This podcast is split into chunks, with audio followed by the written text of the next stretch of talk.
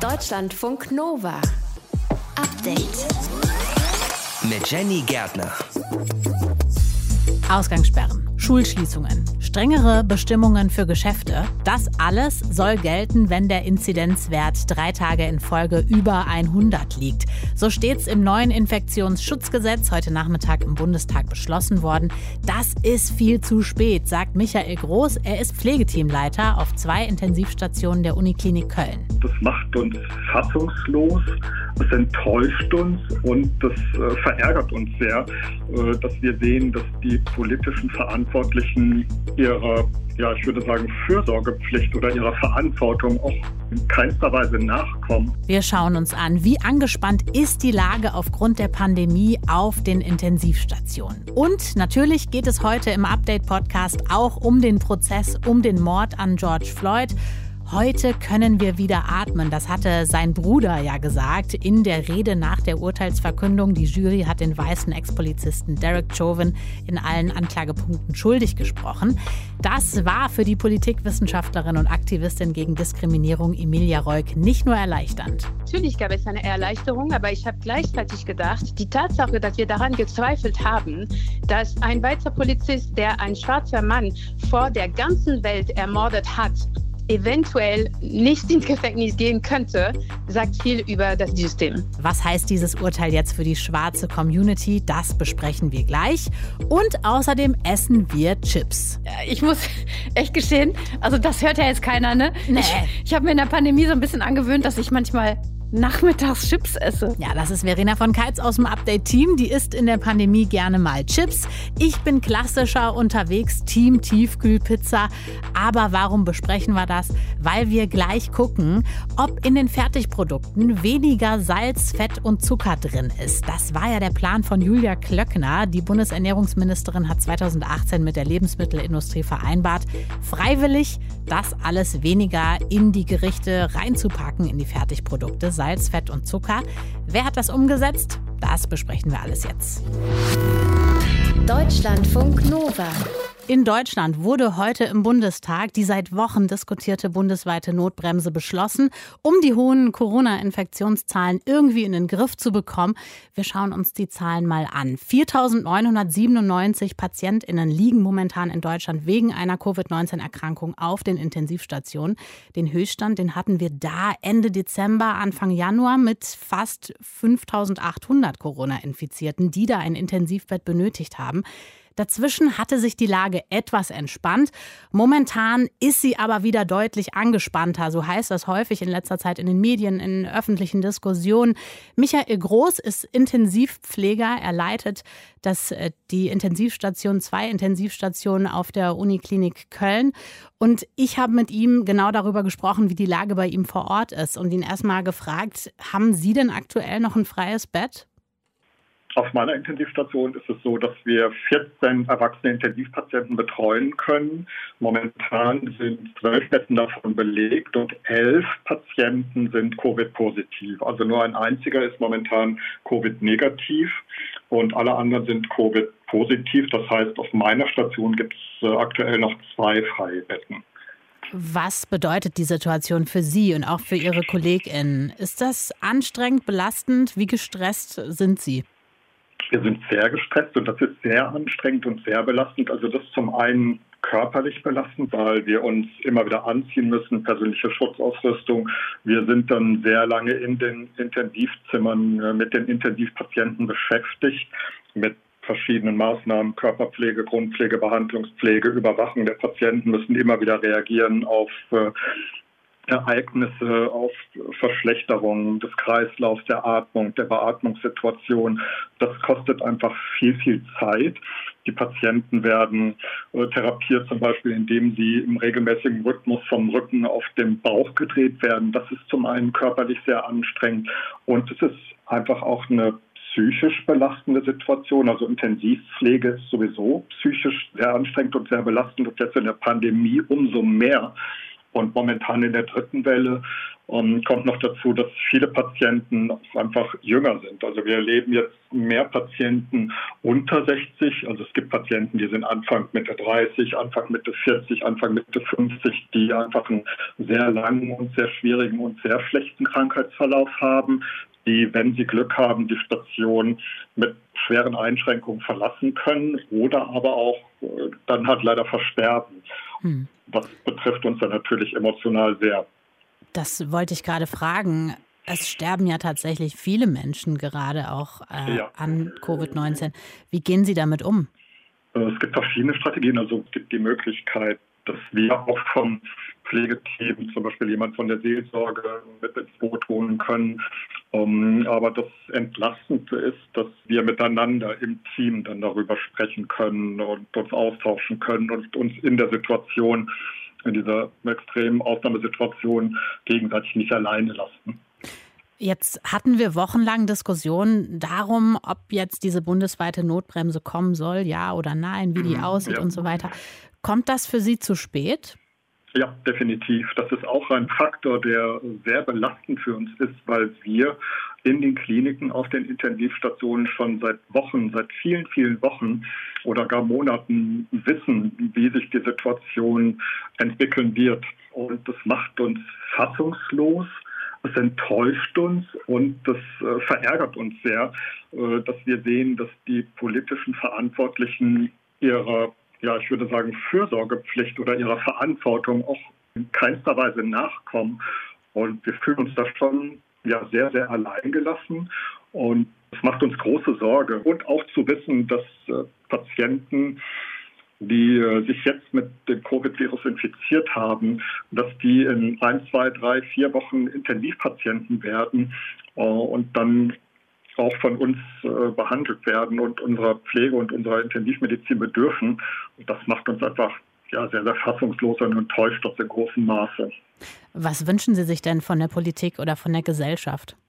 Ein, also ich kann nachvollziehen, dass man momentan nach einem Jahr der Pandemie sein altes, unbeschwertes Leben zurückhaben möchte. Aber ich sehe halt jeden Tag, dass das momentan noch gar nicht möglich ist und dass wir alle zusammen nochmal sehr, sehr diszipliniert uns verhalten werden müssen oder verhalten müssen in den nächsten Wochen, um diese Pandemie zu begrenzen und um die dritte Welle auch einfach einzudämmen. Und ich würde mir wünschen, dass die politischen Verantwortlichen ihrer Verantwortung gerecht werden und endlich konsequent Maßnahmen beschließen und auch umsetzen. Also nicht nur debattieren und diskutieren, sondern auch Maßnahmen, die sie beschließen, dann auch wirklich realisieren und zwar zügig und zeitnah, nicht erst in einer Woche oder in zwei Wochen, sondern das ist jetzt eigentlich schon viel zu spät.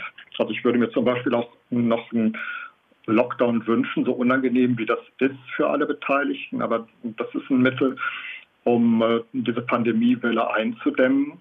Und äh, ich würde mir wünschen, dass ja quasi in der Gesellschaft doch nochmal die Notwendigkeit gesehen wird, sich diszipliniert zu verhalten, weil das liegt am Verhalten eines jeden Einzelnen.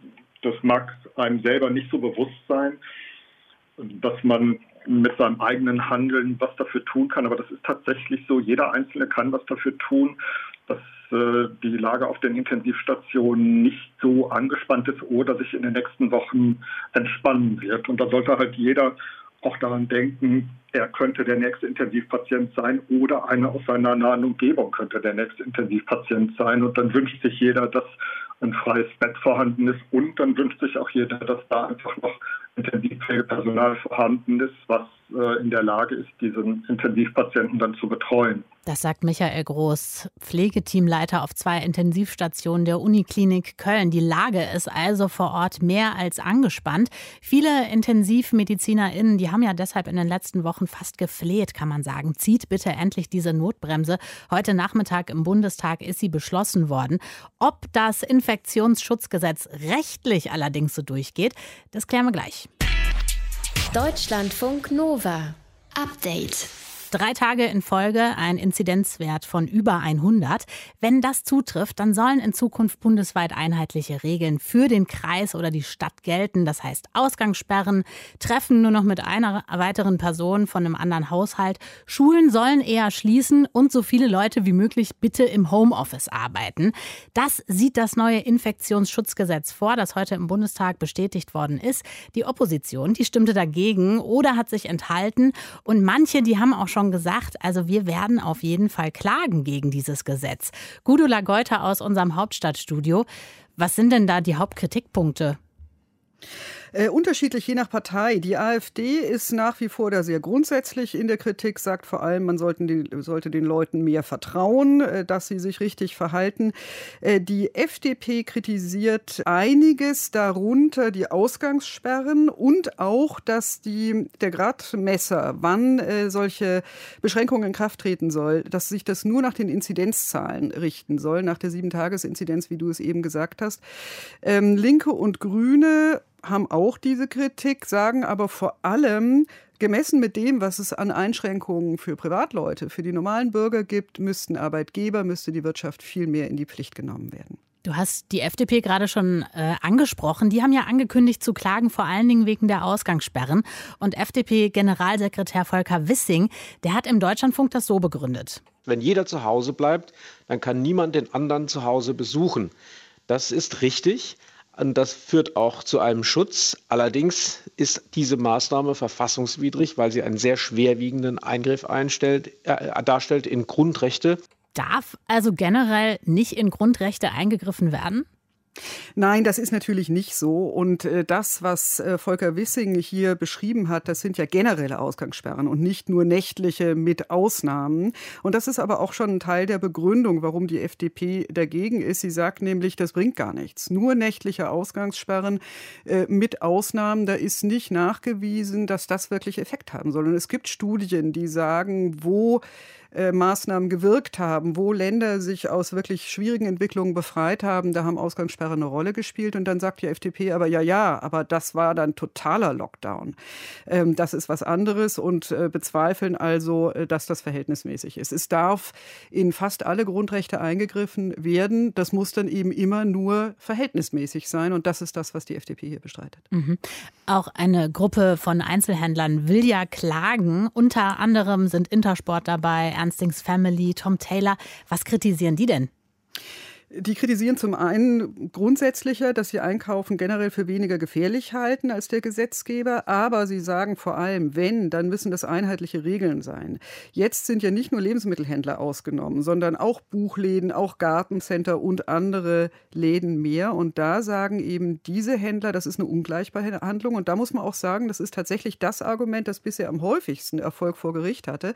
Allerdings ist die Liste der Geschäfte, die öffnen dürfen, jetzt in dieser Bundes Bundesnotbremse weniger lang, als manchmal in den Ländern das der Fall war. Man kann sich ja schon so ein bisschen fragen, ne? in der Bundesregierung, da arbeiten ja eigentlich schlaue Leute, hochbezahlte Juristen. Können die nicht von vornherein prüfen und sicher gehen, dass das Gesetz nicht gegen irgendwelche Grundrechte verstößt?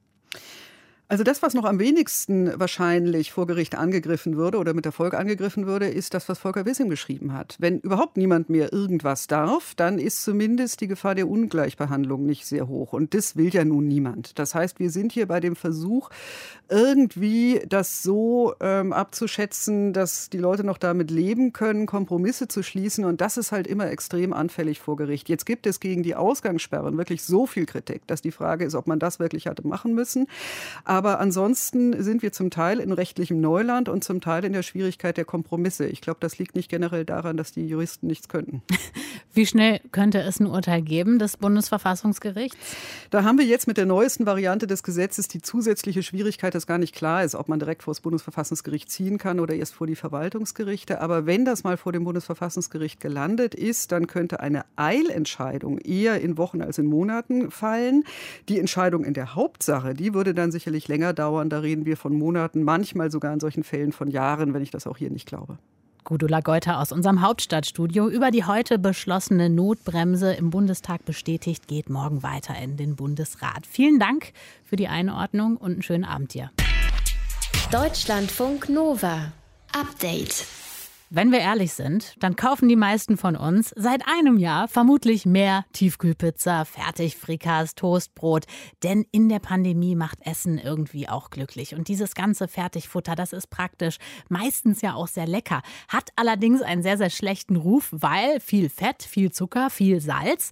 Deshalb hat die Bundeslandwirtschaftsministerin Julia Klöckner von der CDU vor zweieinhalb Jahren eine Initiative gestartet, dass Lebensmittelhersteller diese Zutaten, also eben Zucker, Fett und Salz, in den Fertiggerichten bitte reduzieren sollen. Das Ganze war aber freiwillig. Heute wurde ein Bericht veröffentlicht, ob sich da inzwischen schon was verbessert hat. Verena von Keitz aus unserem Deutschlandfunk Nova Team, du hast dir den Bericht angeschaut. Ist das Fertigessen, was wir jetzt gerade nach Hause schleppen, also gesünder als das, was wir vor der Corona-Pandemie gegessen haben? Ja, zum Teil ist es tatsächlich so. Deshalb hat Ministerin Klöckner heute bei der Pressekonferenz zu dem Bericht auch gesagt, dass ihre Reduktionsstrategie grundsätzlich wirkt. Bei zahlreichen Produkten wurden Salz, Zucker, Fette reduziert. Das ist ein Erfolg. Da bin ich auch froh drum. Aber ich sage, es ist kein Grund, dass wir jetzt die Hände in den Schoß legen, sondern wir machen weiter. Genau, weil es ist natürlich noch nicht das Ende erreicht, was sie sich so vorstellt. Nochmal zum Hintergrund. Das bundeseigene Max-Rubner-Institut für Ernährung hat im Auftrag des Bundeslandwirtschaftsministeriums von August bis Dezember 2020 so um die 5000 verpackte Produkte auf diese Bestandteile hin analysiert, eben Zucker, Fett und äh, Salz. Äh, darunter so Produktgruppen wie Brot, Wurst und süße Riegel und hat das dann verglichen mit Daten aus dem Jahr 2016. Was hat sich konkret verbessert? Also in einigen Produkten wie zum Beispiel Toastbrot ist die Salzmenge im Durchschnitt um etwa 10 Prozent verringert worden. Gerade auch bei den Produkten, die in großen Mengen gekauft werden im Supermarkt. Das heißt, die Leute essen also wirklich inzwischen eher weniger Salz im Brot. Mhm. Bei Müsli-Riegeln mit Schokolade ist auch was passiert. Da steckt im Durchschnitt weniger Zucker drin als vorher. Allerdings schreibt das Max-Rubner-Institut in seinem Bericht, dass die Menschen doch eher die Riegel kaufen, die besonders viel Kalorien enthalten. Also die anderen mit weniger Zucker lassen anscheinend im Regal liegen. Das ist alles schon ein bisschen tricky. Ja, aber ehrlich gesagt, ich frage mich auch, ob das überhaupt irgendwie so gut schmeckt. Weil wenn man immer mehr diese Zutaten da rausnimmt, geht da nicht auch irgendwas vom Geschmack von diesen Produkten verloren?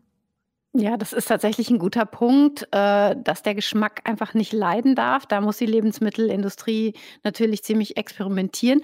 Und es gibt auch noch einen Aspekt, den man vielleicht gar nicht so auf dem Schirm hat, nämlich den Aspekt der Haltbarkeit, der sich ganz gut am Beispiel von Salami zeigen lässt. Das ist ja eine Wurstsorte, die immer noch extrem viel Salz enthält, obwohl da schon ein bisschen reduziert worden ist in den letzten Jahren. Und Pablo Steinberg vom Max-Rubner-Institut erklärt das so. Bei der Salzreduktion ist Luft nach oben. Man muss aber bedenken, wenn man Salz reduziert, dass wir die mikrobiologische Sicherheit der Produkte im Auge behalten müssen. Denn klar, also Salz macht Lebensmittel haltbar, weil Keime dann nicht gut wachsen können. Das ist bei Zucker ja ähnlich, dass er sozusagen die Haltbarkeit äh, verbessert. Mhm. Und wenn du diesen Salzgehalt gerade in so einer Rohwurst wie Salami immer weiter reduzierst, dann hast du da vielleicht irgendwann so eine lustige Bakterienparty, oh. die du aber nun wirklich gar nicht haben willst. Also das Ganze ist durchaus schon komplex. Ja, trotzdem hören wir ja seit Jahren immer wieder, dass sich in diesen Fertigprodukten viele von diesen Stoffen irgendwie verstecken und dass sich da was ändern muss.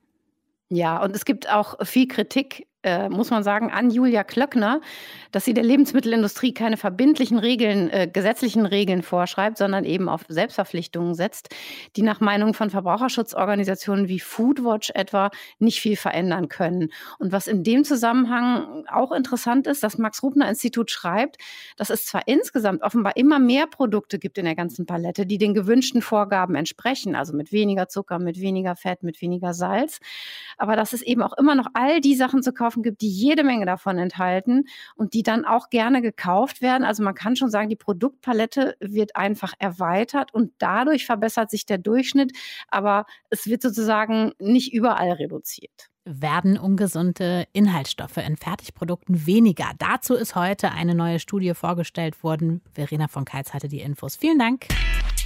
Deutschlandfunk Nova. Update. Schuldig in allen Anklagepunkten. Zu diesem Urteil kam heute Nacht die Jury im Prozess um den Mord an George Floyd. Die Bilder und die Videos von diesem Mord sind ja vor knapp einem Jahr um die Welt gegangen. Mehr als neun Minuten lang hatte der weiße Ex-Polizist Derek Chauvin auf dem Hals des schwarzen George Floyds gekniet und der ist darauf gestorben, kurz darauf. Und weltweit gab es Proteste gegen Rassismus, gegen rassistische Polizeigewalt. Und es ist klar, der Täter, der weiße Ex-Polizist, der muss jetzt eben ins Gefängnis. Was bedeutet dieses Urteil? Darüber spreche ich mit Emilia Reuk. Sie ist Politikwissenschaftlerin und Aktivistin gegen Diskriminierung. Was hast du gedacht, als du das Urteil gehört hast? Ich habe gedacht, also natürlich gab es eine Erleichterung, aber ich habe gleichzeitig gedacht, die Tatsache, dass wir daran gezweifelt haben, dass ein weißer Polizist, dass der ein schwarzer Mann vor der ganzen Welt ermordet hat, eventuell ähm, genau nicht ins Gefängnis gehen könnte, sagt viel über das Justizsystem. Deswegen, das war ein Zwiespalt. Einerseits war ich natürlich erleichtert und andererseits dachte ich mir, wir sollten nicht daran denken. Das ist das Mindeste, was wir von einer Justiz erwarten sollten, die diesen Namen verdient. Ja, mit ansehen zu müssen, wie Schwarze von Polizisten getötet werden, das ist ja für viele, auch gerade aus der schwarzen Community, extrem belastend. Was für eine Bedeutung hat es, dass dieser Polizist jetzt eben dafür zur Verantwortung gezogen wird? Also das hat eine Bedeutung und wir müssen, wir dürfen das nicht vergessen. Die unermüdlichen Bemühungen von der Black Lives Matter Bewegung und all den Menschen, die seit Jahren und Jahrzehnten für Gerechtigkeit kämpfen.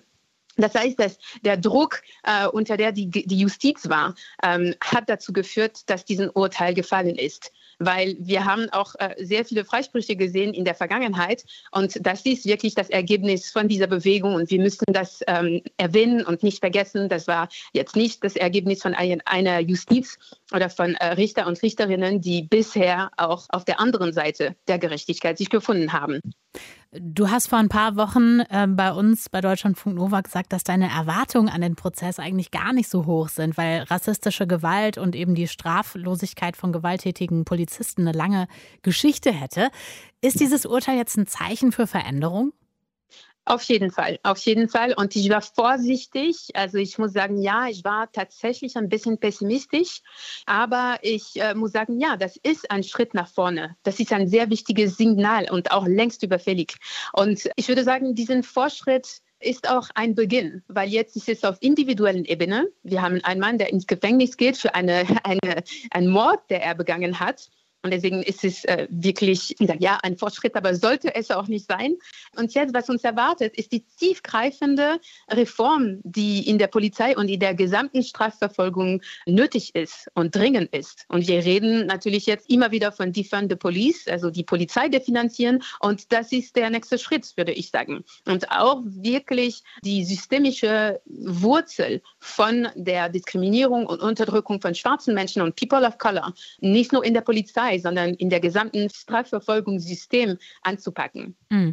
Du hast gerade schon gesagt, die Black Lives Matter-Bewegung hatte einen Riesenanteil auch an diesem Urteil, weil viele Menschen einfach die ganze Zeit auf die Straße gegangen sind. Was braucht es denn noch im Kampf gegen Rassismus, besonders eben den strukturellen Rassismus, den du auch gerade angesprochen hast? Wir müssen weitermachen. Ich würde sagen, ähm, die Bemühungen waren nicht nur auf der Straße zu gehen, sondern es geht um eine Diskursveränderung, um einen Paradigmenwechsel. Wir müssen jetzt anders über die Polizei sprechen, über das gesamte System sprechen. Der Diskurs heißt, die Polizei ist da, um die Bevölkerung zu schützen. Und jetzt wird das in Frage gestellt. Das heißt, wir, wir stellen das in Frage und sagen aber wirklich, für wessen Sicherheit ist die Polizei da? Und gegen wem schützt die Polizei? Also das ist äh, ein Aspekt davon und ich glaube, die Debatte wird jetzt ein bisschen tiefer gehen auch und äh, einen Blick auf die Geschichte, die Entstehungsgeschichte der Polizei haben und auch äh, über alle anderen Institutionen, Gefängnisse und auch die Justiz, wie sie bisher funktioniert hat. Wie gesagt, also ich glaube, sie verdient ihren Namen nicht. Und ein Urteil reicht nicht aus, um uns äh, vom Gegenteil zu überzeugen. Deswegen, wir machen weiter die Tatsache, ähm, also wenn ich wir, das ist ein großes Wir, natürlich, ich bin, äh, also ich glaube, das ist die Black Lives Matter Bewegung, ich identifiziere mich sehr stark damit und ich glaube, das ist auch grenzübergreifend. Und die Tatsache, dass Biden auch sich so klar ausspricht gegen systemische Diskriminierung, gegen systemischer Rassismus, ist auch ein Schritt. Das könnte nur eine rhetorische Taktik sein, klar. Also ich bin auch skeptisch und sehr vorsichtig gegenüber den Aussagen von äh, hochrangigen PolitikerInnen, aber äh, ich glaube, es geht in die richtige Richtung. Emilia Reuk, Politikwissenschaftlerin und Aktivistin gegen Diskriminierung. Wir haben über das Urteil um den Mord an George Floyd gesprochen und was der Schuldspruch für die schwarze Community bedeutet. Deutschlandfunk Nova. Update. Eine super Idee war das jetzt nicht, wenn zwei Tage nach der Verkündung einer Super League schon wieder super viele Vereine abgesprungen sind. Europas größte Fußballvereine machen also doch nicht mehr ihr eigenes Ding. Zwölf Vereine hatten das ja vor. Fans, die hatten protestiert. Spieler fanden die Idee teilweise auch nicht so gut. Selbst die Trainer Jürgen Klopp und Pep Guardiola, die hatten ihre eigenen Vereine kritisiert. Jetzt also ein Rückzieher. Ist das jetzt ein Sieg für die Fans und ein Sieg gegen die Kommerzialisierung des Fußballs? Nö, sagt auf jeden Fall der Sportjournalist Klaas Rehse. Warum von dir so ein fettes Nö? Dazu kommen wir gleich. Vorher noch mal ganz kurz zur Idee. Die größten Vereine in Europa, die sollten quasi untereinander spielen. Ne? Die hatten sich überlegt, wir machen da so ein alternatives Ding zur Champions League. Dabei sollte ordentlich Kohle gemacht werden. Warum war das am Ende so, dass die Idee jetzt doch nicht durchgekommen ist? Womit man wohl nicht gerechnet hat bei den Vereinen, ist, dass das Feedback darauf so unglaublich groß und so unglaublich negativ ausfällt. Also wir haben Bilder aus Großbritannien gesehen, wo man trotz Corona-Krise Fans vor den Stadien gesehen hat. Wir haben, du hast es gerade schon gesagt, viele Trainer sogar gehabt, die gesagt haben, wir halten davon nichts. Spieler haben sich in Social Media geäußert. Äh, und so hat es jetzt den Rückzieher gegeben in so kurzer Zeit damit habe selbst ich nicht gerechnet. Jetzt könnte das ja aussehen nach einem Sieg für die Fans, aber du sagst nee, sondern? Ja, weil ganz klammheimlich sozusagen, also jetzt ohne, dass wir es groß gemerkt haben, hat sich während dieser Zeit die UEFA getroffen und hat eine Reform der Champions League beschlossen. Und die Champions League, die ist jetzt halt auch nicht mehr so, wie man sie ursprünglich mal hatte, dass man sich halt in den Ligen qualifiziert und dann wird geguckt, wer dann der Beste in Europa ist, sondern es gibt auch hier jetzt Regelungen, die für die ganz großen Vereine Sonderregelungen bedeuten. Also es kann sogar sein, dass ein Verein sich gar nicht in der Liga qualifiziert, aber trotzdem an der Champions League teilnehmen kann. Äh, und das heißt natürlich, natürlich, der Wettbewerb wird hin zu diesen großen Vereinen verändert. Und das ist ja etwas, was die Fans eigentlich nicht wollen. Die wollen einen klaren Wettbewerb, wo nicht das Geld nur entscheidet, sondern der sportliche Erfolg. Wie der erkauft wird, das ist wieder ein anderes Thema. Aber ähm, es gibt immerhin eigentlich diesen sportlichen Wettbewerb, der dann wenigstens auf dem Platz äh, ausgetragen wird. Und wenn ich halt eine miese Saison spiele in der nationalen Liga, dann bin ich in der Champions League vielleicht nicht dabei. Ja, Real Madrid hatte das Ganze ja sehr offen formuliert. Sie brauchen Kohle, sonst würden bald bei denen die Lichter ausgehen. Wo ich mir dachte, Entschuldigung, also das ist ein Verein mit Milliardenumsatz. Am Geldmangel kann an dieser Stelle doch nicht nur Corona schuld sein, oder? Nee, auf gar keinen Fall. Also wir müssen zu Real Madrid kurz den Hintergrund sagen, für die, die es vielleicht nicht wissen. Real Madrid ist der weltweit wahrscheinlich bekannteste Verein, das Weiße Ballett. Und die tragen halt so ungefähr 600, 700, man weiß es nicht ganz genau, Millionen Schulden mit sich rum. Man hat das in den letzten Jahren schon mal versucht, dann über die Stadt ein bisschen zu regeln, hat Trainingsplätze zum Beispiel mal verkauft für zig Millionen Euro, aber das kann man halt nicht jedes Jahr machen. Und Real Madrid ist halt ein Verein, also wenn wir einkaufen gehen, dann wissen wir, wir haben so und so viel Geld und dann kaufen wir halt so ein, dass das passt. Real Madrid bedient sich aber immer im oberen Regal. Das heißt, da spielen nur Stars, da spielen Weltmeister und die kosten halt Geld. Und nicht nur die Spieler kosten Geld, sondern zum Beispiel auch deren Berater. Und an solchen Vereinen wollen halt sehr viele Leute verdienen. Und Real Madrid ist ein Verein, der sich denkt, naja, wir nehmen immer einfach mehr ein, als wir ausgeben. Das geht aber halt nicht auf Dauer gut. Und deswegen hat jetzt der Präsident Florentino Perez halt gesagt, wir brauchen diese Super League, sonst kann es sein, dass wir pleite gehen. Ich glaube nicht, dass das passiert. Äh, in Spanien ist das üblich. Barcelona hat auch über eine Milliarde Schulden und äh, die dürfen trotzdem weiterspielen. Aber es zeigt halt, in welcher Situation die Vereine sich sich befinden. Und durch Corona ist es natürlich befeuert, weil die ganzen Zuschauereinnahmen zum Beispiel fehlen. Mhm. Eigentlich eine ganz einfache Rechnung, ne, wenn man da irgendwie mehr Ausgaben hat. Aber ja, man äh, stellt fest, das System selber ist schuld. Die Ablösen sind hoch, Gehälter ebenfalls, Summen für die Spieleberater und so weiter. Jetzt klingt das aber alles nicht danach, als ob die Vereine das kapiert hätten, oder? Nee, leider befürchte ich auch, dass es wirklich ein bisschen dauern wird, bis sie wirklich kapieren, worum es hier geht. Es gibt auch viele Interviews jetzt mit Fanvertretern, die sagen, na ja, wir kämpfen schon die ganze Zeit gegen diese Champions League Reform. Das hat aber nicht so wirklich einer mitgekriegt außerhalb der Fanszenen. Jetzt haben wir eine große Öffentlichkeit äh, und wir werden unseren Protest natürlich jetzt auch äußern. Und es wird sich zeigen, ob sich vielleicht auch mehr und mehr Leute von diesem ganz großen Fußball dann in Zukunft abwenden. Das ist eine Befürchtung, die die Vereine auch mit sich rumtragen. Und wir haben es gesehen. Es gibt eine Möglichkeit, mit Protest was zu erreichen. Und die Fans, die werden jetzt wahrscheinlich Blut geleckt haben und werden sagen, wir wollen so ein bisschen wieder den alten Fußball zurückhaben und werden den Protest natürlich verstetigen. Ob das dann was bringt, das ist eine große Frage. Ich bin da ein bisschen skeptisch, denn wir wissen beim Fußball, da geht es zwar um sportlichen Erfolg, es geht um Tore, aber es geht halt auch immer um sehr, sehr viel Geld. Und das bestimmt leider aus Sicht der Fans den Wettbewerb. Was bräuchte es denn deiner Meinung nach? Also es bräuchte halt eine Reform, die sagt, wir machen zum Beispiel nicht mehr eine Champions League, wo sich aus verschiedenen Ligen drei, vier Vereine für diese großen Champions League Wettbewerbe qualifizieren, sondern vielleicht auch mal wieder nur der erste oder der zweite. Ich weiß, das ist ein großer Wunsch, aber ich glaube, es bräuchte halt eigentlich wieder so ein bisschen runterfahren. Sportlichen Wettbewerb nach vorne stellen, nicht so sehr das Geld, damit die Leute auch weiterhin Spaß dran haben.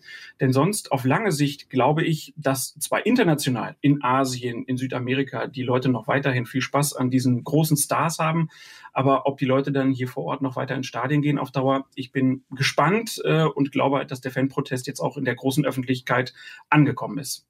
Das sagt der Sportjournalist Klaas Rehse. Wir haben uns angeschaut, warum die Idee der Super League gar nicht mal so super war. Deutschlandfunk Nova. Update. Oh, unbekannte Nummer. Ich gehe da ja sehr, sehr ungern dran, muss ich sagen. Das ist das eine, kennen wahrscheinlich viele von euch. Uh, und dann muss ich irgendwo anrufen. Ich traue mich nicht. Das ist das andere, kennen wahrscheinlich auch viele von euch. Für Fall 1, gut, äh, da kann man jetzt keinen fragen. Da muss man entweder einfach klingeln lassen oder Nervenkitzel drangehen. Für Fall Nummer 2 kann man aber auf jeden Fall jemand anderen fragen. Und ich gebe zu, ich habe das wirklich schon häufiger gemacht. Freunde gefragt und sie darum gebeten, für mich wo anzurufen. Unangenehme Dinge haben sie dann geklärt für mich. Vielen Dank an dieser Stelle. Und weil das anscheinend anscheinend viele Menschen beschäftigt, gibt es eine Userin auf TikTok, die genau daraus ein Geschäft gemacht hat. Da kannst du dich melden mit deinem Anliegen. Zack, wird dieser Anruf in deinem Namen dann getätigt, kostet ein bisschen was. Aber wovor haben wir eigentlich Angst? Und können wir die Angst vorm Telefonieren nicht vielleicht doch irgendwie in den Griff kriegen? Deutschlandfunk Nova-Reporterin Rebecca Endler war mutig und hat rumtelefoniert. Hello? Hi, this is Teresa calling from Chanel. Is this Jessica? Oh, it is. Hi Jessica, I'm calling to confirm your Na, das klingt doch ganz geschmeidig, würde ich sagen. Bloß, dass die Person, die da eine Jessica anruft, weder Theresa heißt, noch für Chanel arbeitet. Yes. Awesome. Sie heißt McKinsey. Und in diesem Fall wurde sie von Theresa, einer Chanel Online-Shop-Mitarbeiterin, engagiert, um in ihrem Namen Kundinnengespräche am Telefon zu führen. Perfect. Thank you so much. Yes, thank you, Jessica. Have a great evening. Bye bye. Vor wenigen Wochen hat McKinsey ihr Business auf TikTok gestartet und die Geschäftsidee ist so simpel wie genial. Für gerade mal 5 Dollar erledigt sie Anrufe für Menschen, die das selbst nicht schaffen. I handle phone calls like a boss. Und damit trifft sie einen Nerv. I'll make your dentist appointments.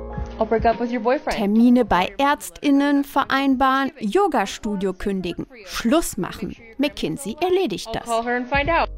Würde das auch hier funktionieren? Ja, ich denke schon, dass das eine Dienstleistung ist, die gewisse Leute in Anspruch nehmen würden. Philipp Wampfler ist Medienpädagoge an der Uni Zürich und erforscht die Mediennutzung von Jugendlichen, wie sie kommunizieren. Und dass Menschen nicht gerne telefonieren, das ist nicht neu für ihn. Es wird auch teilweise als übergriffig wahrgenommen, weil ich jemanden anrufe und sage, jetzt genau brauche ich dich. Egal was du jetzt machst, du musst jetzt an einem Telefongespräch teilnehmen und du musst jetzt mit mir ein Gespräch führen. Und in digitalen Kontexten kann ich halt stärker Filter setzen. Philipp Wampflers Telefonnummer steht im Netz.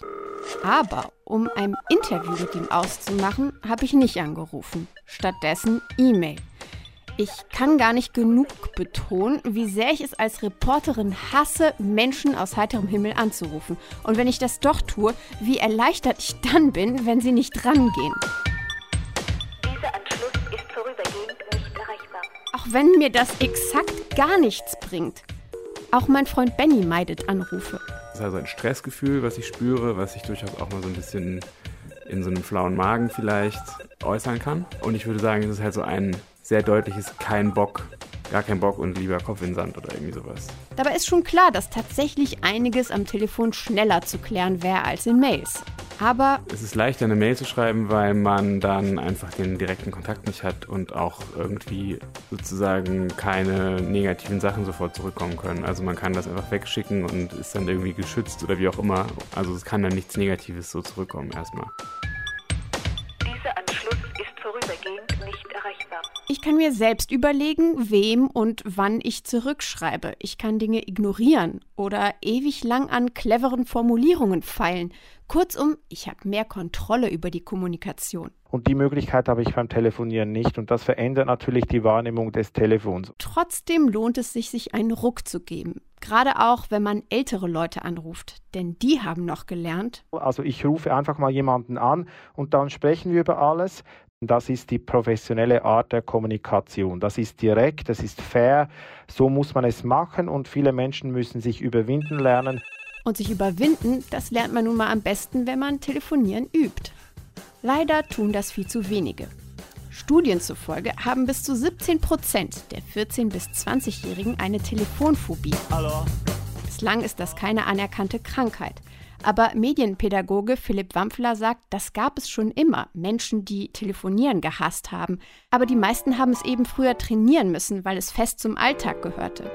Heute geht die Anzahl der Telefonate zurück. Laut einer Studie von 2018 telefonieren nur noch ein Fünftel aller Jugendlichen mindestens einmal täglich. Die Übung fehlt also.